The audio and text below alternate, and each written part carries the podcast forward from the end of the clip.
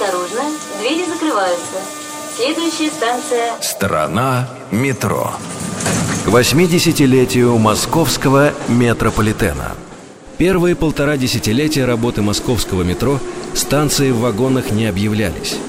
С начала 50-х станции объявляли помощники машинистов. С 1972 года в составах внедрили систему автоинформирования, записанными голосами дикторов.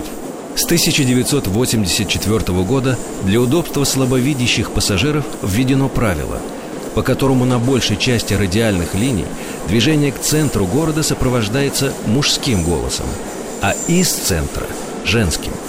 На кольцевой линии диктор-мужчина объявляет остановки при движении по часовой стрелке, женщина – в обратном направлении. Сейчас ведутся эксперименты по дублированию объявлений на английском языке. Предыдущий раз сообщения в метрополитене переводили на английский к Олимпиаде 80.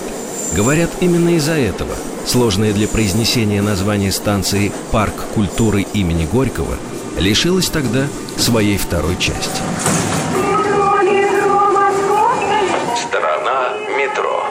Что скрывается под землей? Полная версия по субботам с 6 вечера, а также в любое время на сайте Радио Маяк и в подкастах iTunes.